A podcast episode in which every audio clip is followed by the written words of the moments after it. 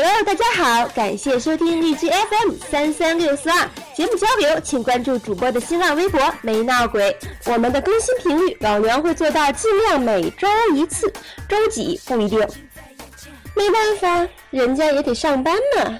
所以如果赶上刮风下雨或者加班太多，偶尔会有不能更新的情况，没关系，下一周我会尽量的补上。好了，准备好和主播姐姐一起做爱做的事儿，交配交的人，让节操碎一地了吗？我们今天这个话题，貌似是比较沉重啊。看脸，这是一个看脸的世界，没有人在乎你的内涵。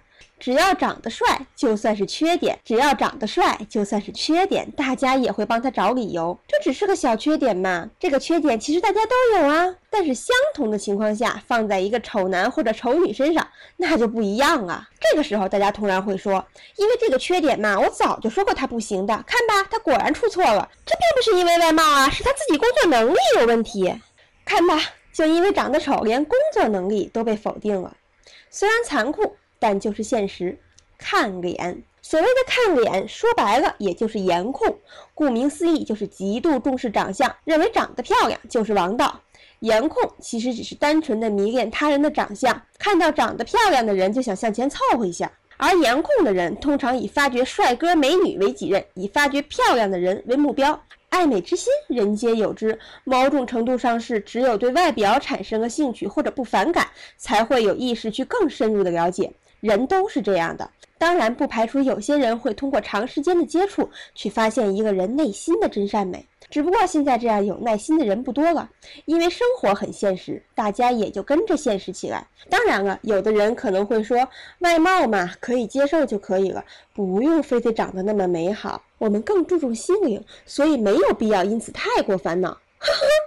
这种屁话你也信？这个社会的现实就是这样，万事得看脸，胖子没春天。为什么从小到大爸爸妈妈都没有告诉你一个真理？性格才艺都是浮云，想在这个世界上混，归根结底还是要看脸。为什么？因为在他们眼中，你就是最漂亮的那个。相较于爹妈，老师就客观多了。老师在高考前会语重心长地告诉同学们：“同学们，这是你们人生中最后一次用脑子的时刻了。”以后的一切就全看脸了。长得丑找不着对象怎么办呢？运动确实是一个消耗多余寂寞精力的方法。有人问：女生打羽毛球和打篮球帅吗？其实这个事儿吧，主要还是得看脸。长得好看的人踢毽子都帅，长得丑的打高尔夫球都像在铲屎。你看。又绕回来了，不是？现代医学表明，大多数婴儿无论性别，在说话前就有辨别出女性美的能力。把一张长相平庸的女性或者男性的图片与美女的照片放在一起，婴儿一般都会对美女的照片产生更多的兴趣。而对男性的美丑辨别就要迟钝得多。你看，这除了说明男女就他妈的不平等以外，还说明了人类对女性有着天生的审美观。对于女性的爱美，总是让人唏嘘感叹。唏嘘的是，不知道多少女人在顾影自怜，总想着再多一份美，多一分风采；感叹的是，不知道多少女子在为了美而奋不顾身。市场上的减肥产品是铺天盖地，美容院的人头济济，更是足以说明女人。为了使自己更美，具有愚公移山般的决心。一般认为，男人最贪恋女人的外表，殊不知外貌身材也是女人的最爱。什么镭射除斑啊，光子嫩肤啊，抽个脂啊，隆个胸啊，隆个鼻啊，削个脸呐。女人普遍认为美丽能让自己更自信。虽然有的时候男人们高呼我们喜欢真材实料，不喜欢人造美女，可惜爱美的女人照样是熟视无睹，理你才是傻帽呢。喜欢下半身思考的男人一面高称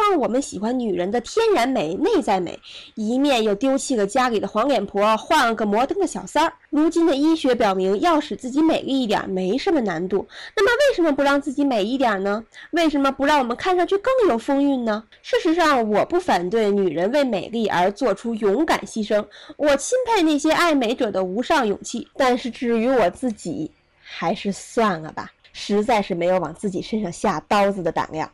话说回来，长得漂亮也要会打扮。所谓人靠衣装，佛靠金装，可是这一身装扮也是不小的开销。这也就是现在有些女人看重钱的原因吧。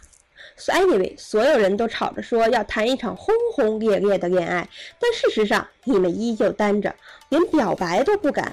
不要说这是个看脸的事件，往里看，你真正缺少的或许是心里的勇气，或许是动笔的才华，也可能就是兜里的钞票。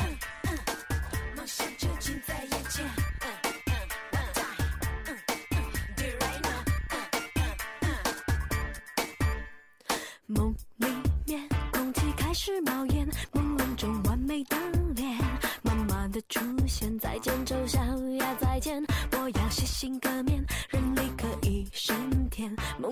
在眼前。今天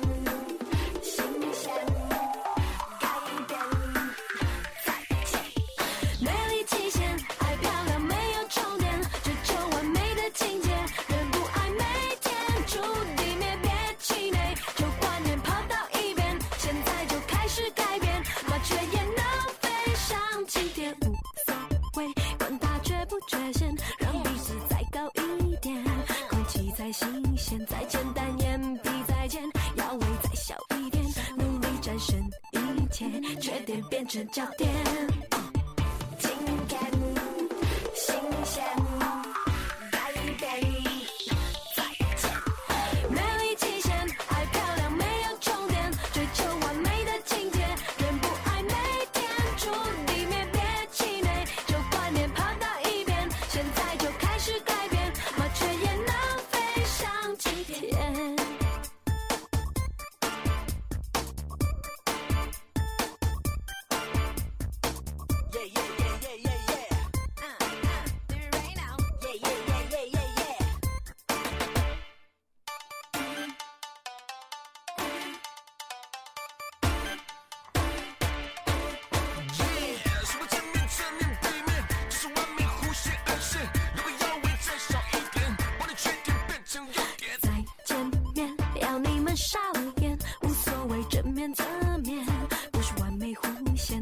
丑小鸭再见，自卑留给昨天，女大要十八变，看我七十二变。